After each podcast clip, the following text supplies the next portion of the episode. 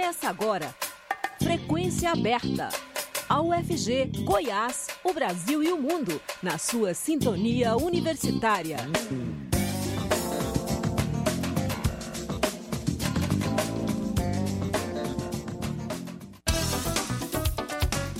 Olá, boa tarde. Pontualmente às 5 horas está começando nos 870 AM o Frequência Aberta. Eu sou Rodrigo de Oliveira, sigo com vocês até às 5 e meia da tarde, trazendo as principais notícias de Goiás, do Brasil e do mundo. Você pode nos ouvir também pela internet, no site da Rádio Universitária ou por meio do aplicativo Minha UFG.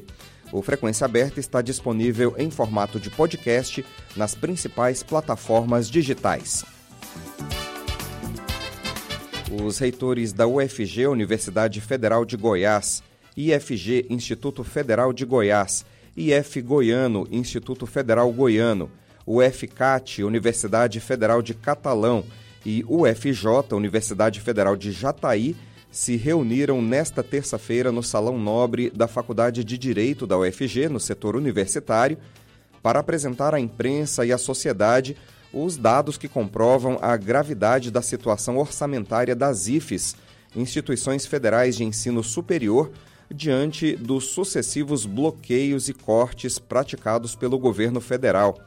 De acordo com as IFES goianas, apesar da reversão do bloqueio mais recente, que se refere à execução do orçamento deste ano, a conjuntura continua preocupante. Isso se deve ao fato de que, entre bloqueios e desbloqueios, em 2022, o governo federal cortou efetivamente de 5,8% a 7,2% dos orçamentos das universidades e institutos federais em Goiás. As cinco instituições federais de ensino superior do Estado perderam juntas mais de 17 milhões de reais. Desde então, esses cortes têm comprometido gravemente o funcionamento das universidades e dos institutos, uma vez que impossibilita honrar não só os compromissos assumidos e as atividades planejadas, como até mesmo as mínimas ações cotidianas que atingem diretamente a formação de mais de 69 mil estudantes de todos os níveis. Com o corte, as universidades e institutos federais perderam recursos de custeio e de investimento em suas unidades, além de parte do fundo do PNAES, o Programa Nacional de Assistência Estudantil, que financia diversas ações para a permanência e para a melhoria do desempenho acadêmico dos estudantes em situação de vulnerabilidade econômica e social. Participaram da coletiva de imprensa a reitora da UFG, Angelita Pereira de Lima, a reitora do IFG, Oneida Barcelos Irigon, o reitor do IF Goiano, Elias de Pádua Monteiro, o reitor da UFJ, Américo Nunes da Silveira Neto, e a reitora pro tempore da UFCAT, Roselma Luquezzi. O jornalista Delfino Neto esteve na coletiva de imprensa e fez a seguinte pergunta para a, reitora da UFG, Angelita Pereira de Lima.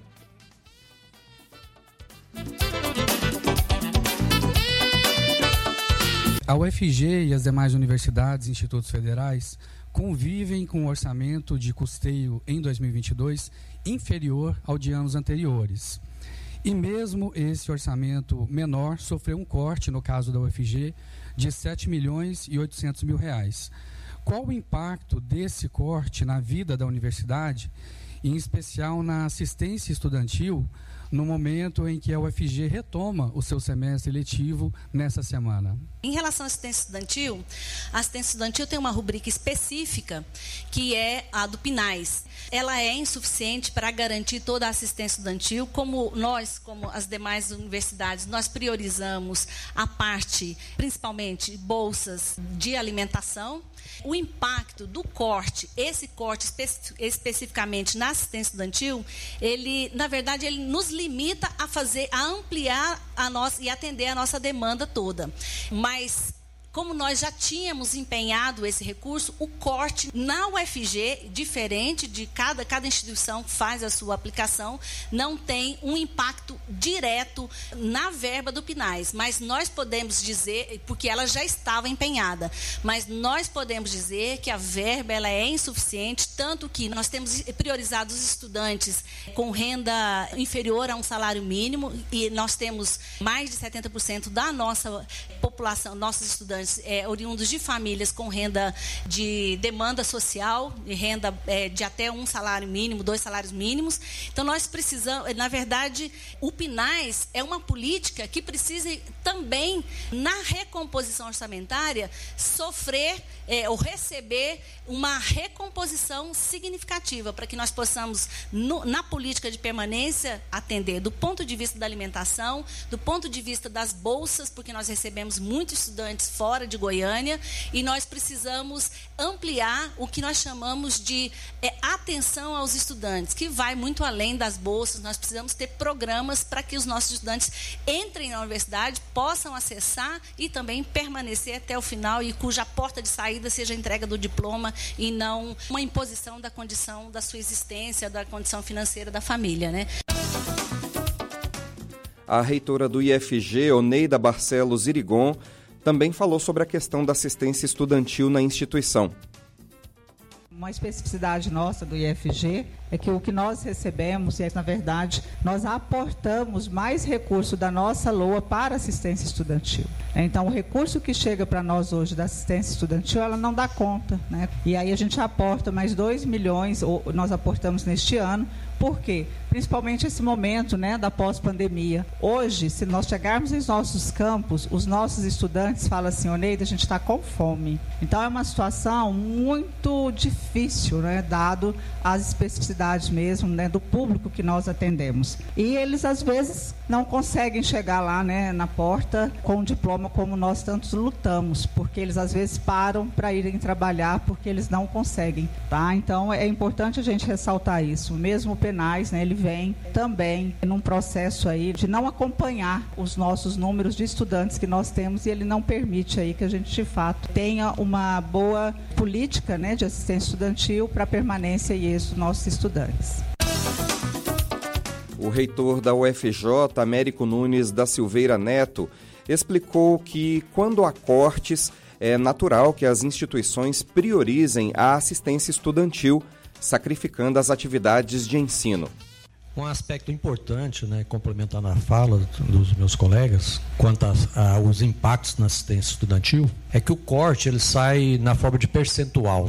Então você tem lá o PINAIS, o recurso PINAIS, e os demais recursos da universidade né, em custeio. Quando ele sai na forma de percentual, ele nos dá liberdade para optar por outro lado, o que, que acontece? É natural que nós vamos priorizar a inclusão e a permanência estudantil. Todas as vezes que vem cortes, nós temos que sacrificar cada vez mais as atividades de ensino. E não tem nada de errado nisso. Por quê? A universidade tem um papel de inclusão social fantástico. É a grande conquista nossa nos últimos tempos. Jataí tem praticamente a metade dos alunos oriundos de famílias de vulnerabilidade social. O recurso que a gente recebe é de 4 milhões do PINAIS para atender o RU e bolsas. Nós precisaríamos pelo menos o dobro para atender 100% desses alunos em vulnerabilidade. Quando vem cortes percentual, já é insuficiente, nós temos que preservar o máximo possível e em detrimento do que?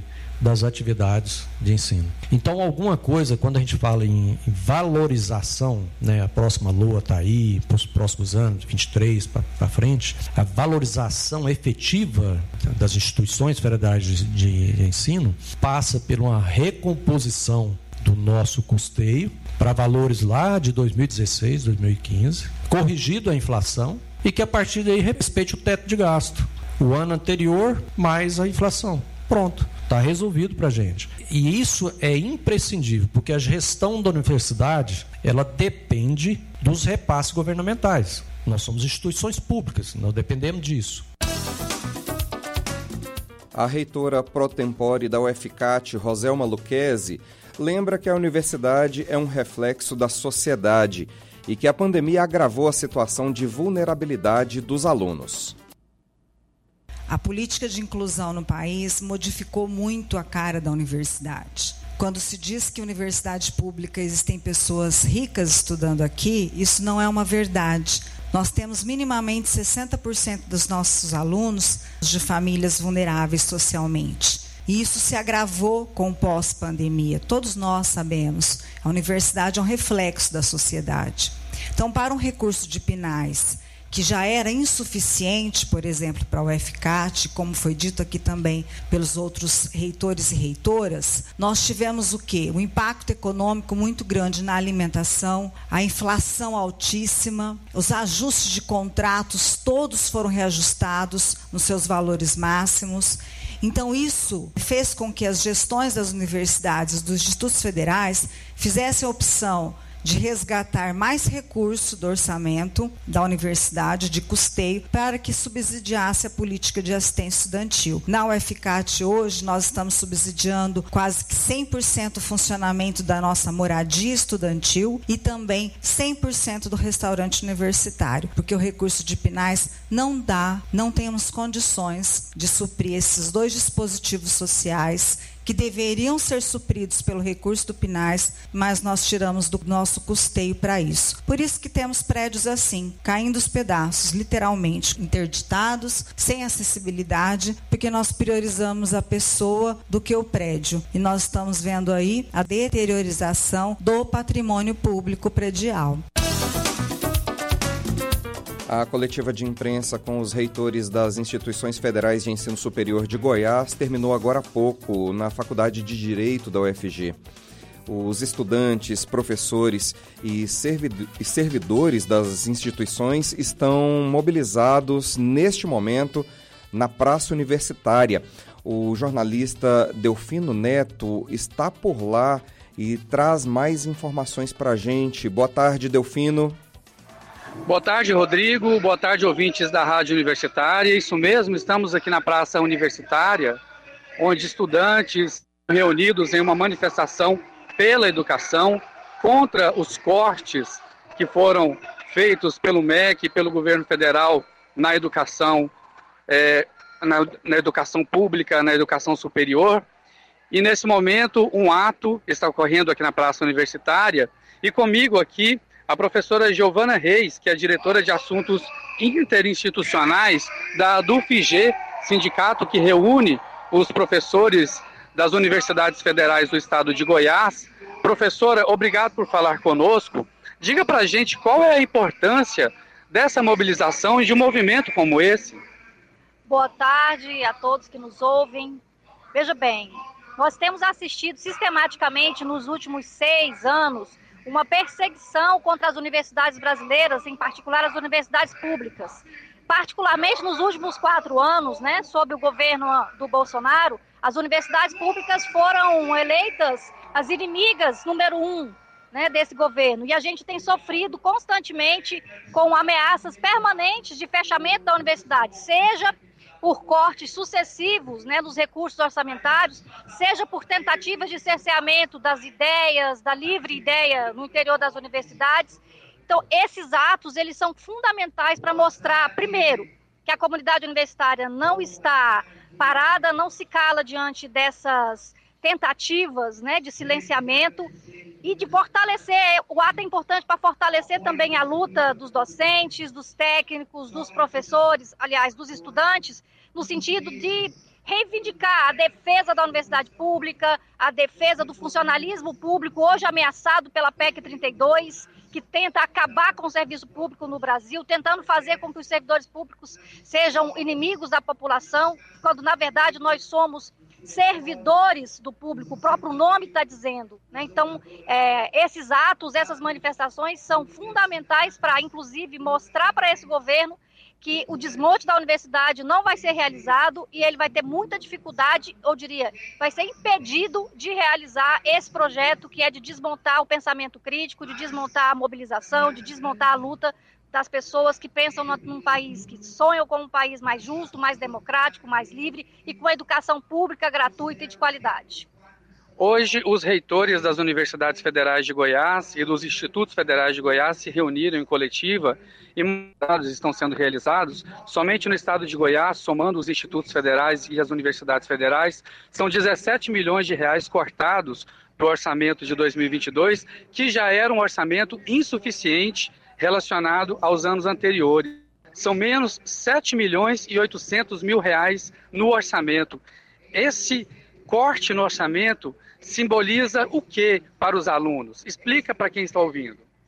Bom, esse corte ele vai atingir não apenas os estudantes estudantes, ele atinge a universidade como um todo, claro que ele atinge de forma mais direta né, o serviço que é prestado para a comunidade estudantil, e ele, ele atinge de forma avassaladora vários setores, desde restaurante universitário, moradia estudantil, até a própria qualidade das aulas mesmo, até a própria condição dos estudantes é, frequentarem as aulas.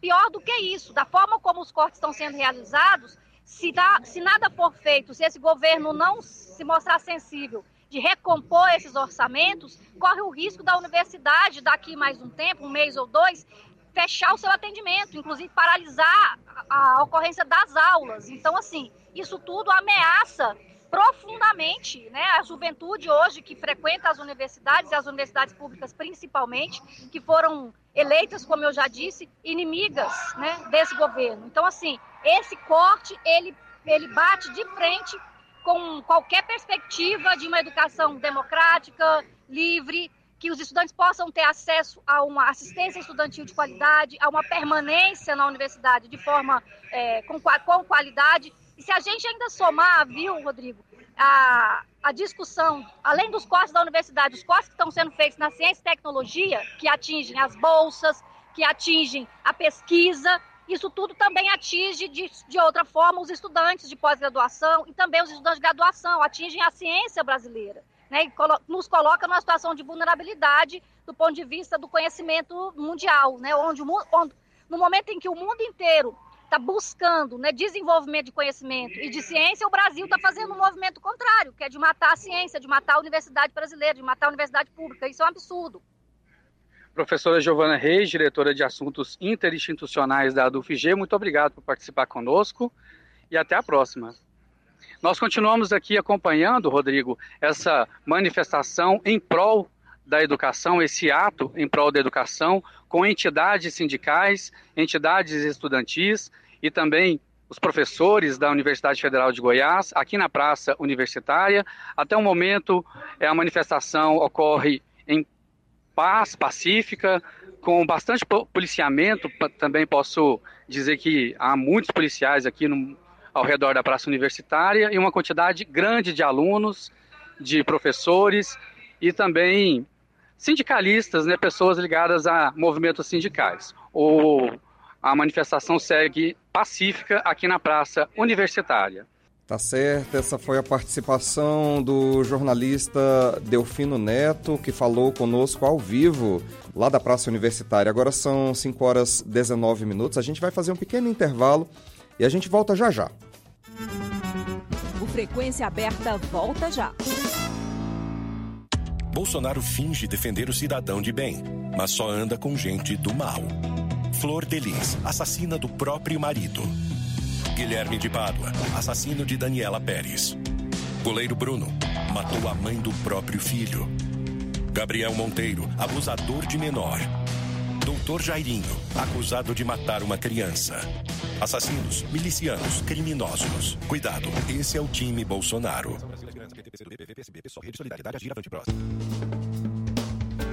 Você está ouvindo Frequência Aberta.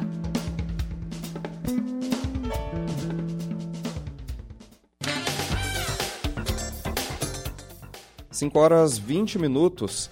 A OMS, Organização Mundial da Saúde, disse hoje que líderes globais comprometeram 2 bilhões e 600 milhões de dólares em financiamento na cúpula mundial da saúde para acabar com a poliomielite.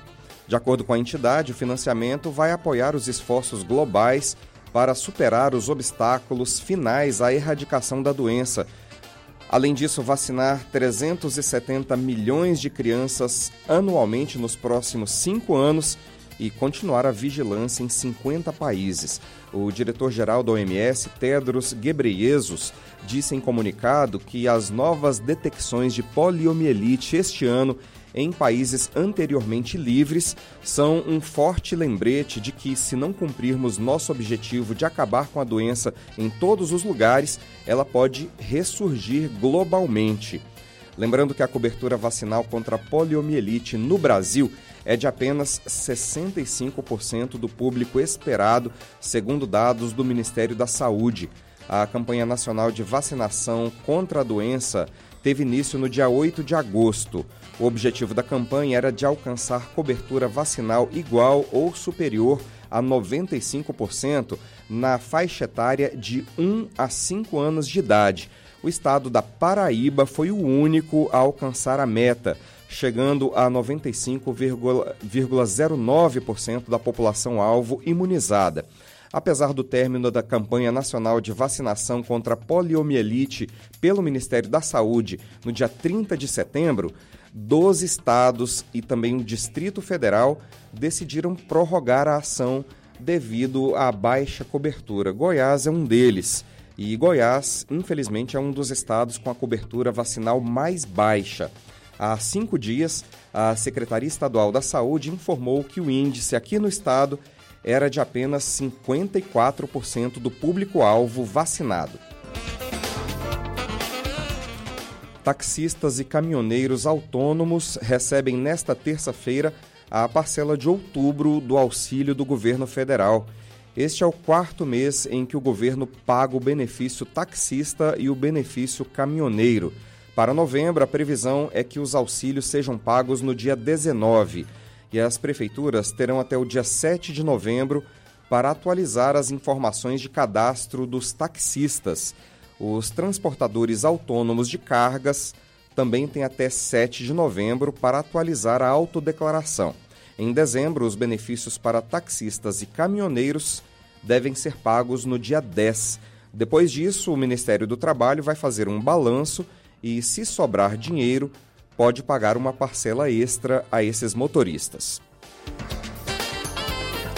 Em 2022, comemoramos 100 anos do rádio no Brasil a EBC preparou um material que promete resgatar personalidades, programas e emissoras presentes na memória afetiva dos ouvintes de todo o país. O 93º episódio da série é sobre o rádio e o cinema, meios de comunicação de massa que surgiram na mesma época. Vamos ouvir. 100 anos de rádio no Brasil. Rádio e Cinema.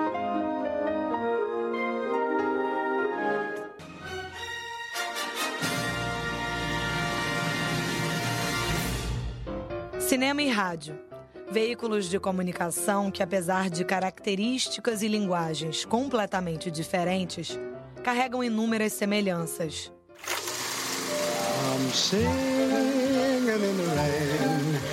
Fabiano Canosa programador de cinema e radialista.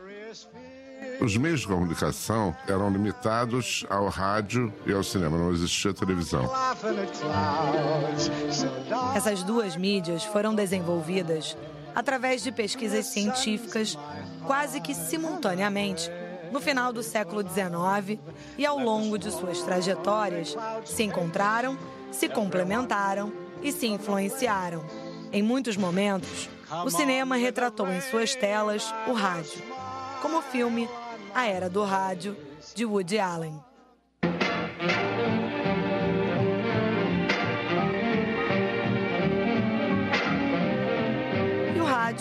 Também abriu e abre seus microfones para o cinema. Cinema Falado, com Luciano Ramos. No programa de hoje, vamos começar a conversar sobre os filmes que estreiam nesta semana. Claquete o melhor da trilha sonora do cinema nacional e internacional.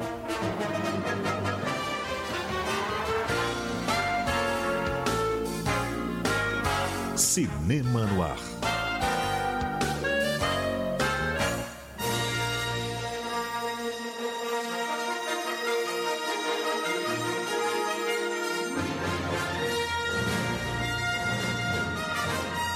No início da década de 1950, o ator Fernando Torres criou na Rádio MEC o Falando de Cinema, o primeiro programa brasileiro de rádio dedicado a trilhas sonoras da sétima arte, que era apresentado pela atriz Fernanda Montenegro. Eu sei que esse programa, na verdade, falando de cinema, foi uma ideia do Fernando. Então, como tinha cenas e bastidores de teatro, o Fernando disse: Olha, a gente podia fazer um programa sobre cinema, porque nessa época Fernando estava muito empenhado em cinema, é, queria fazer cinema. E então aí começou falando de cinema. E eu vim também é, como ajutório, quer dizer, assim como eu era apenas locutora do, do Cenas e Bastidores, no Falando de Cinema, eu também era locutora junto com o Fernando e ele dava, eu dava uma ajuda, mas na verdade ele era o homem que fazia os contatos. Depois de Fernando Torres e Fernanda Montenegro, foi Alberto Chatovski quem atuou produzindo e apresentando o Falando de Cinema e posteriormente outros programas como o Música no Cinema. A música do cinema. Outros programas da Rádio MEC reverenciaram o cinema como Em Cena e a Música em Cena, produções de Lilian Zaremba e o Kinoscope, com produção e apresentação de Fabiano Canosa. Boa noite, bem-vindos ao Kinoscope, o programa de música de cinema exclusivo da Rádio MEC. Na Rádio Cultura, os programas Cinema Falado, de Luciano Ramos, e Super 8, produção, roteiro e apresentação de Alexandre Ingrevalo, também exibem as trilhas, as novidades e os clássicos cinematográficos.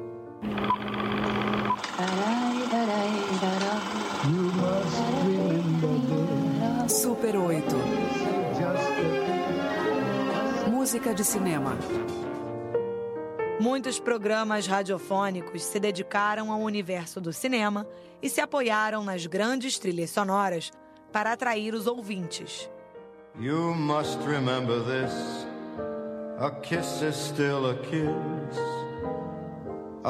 O rádio e o cinema são meios de comunicação que nasceram na mesma época. E, ao mesmo tempo que se dirigem à comunicação de massa, expressam-se individualmente para cada espectador ou ouvinte, transmitindo informações, multiplicando experiências e promovendo entretenimento. 2022 100 anos de rádio no Brasil. Uma produção Rádio MEC.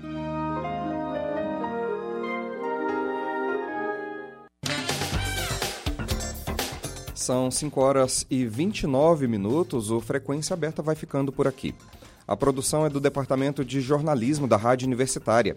Na técnica, Sandro Alves e Murilo Cavalcante. Hoje também Maurício César. Lembrando que em 2022 a Rádio Universitária completa 60 anos, difundindo música de qualidade e jornalismo independente. A todos uma boa tarde, muito obrigado pela audiência. A Universitária apresentou Frequência Aberta. Notícias da UFG, de Goiás, do Brasil e do mundo nos 870 AM.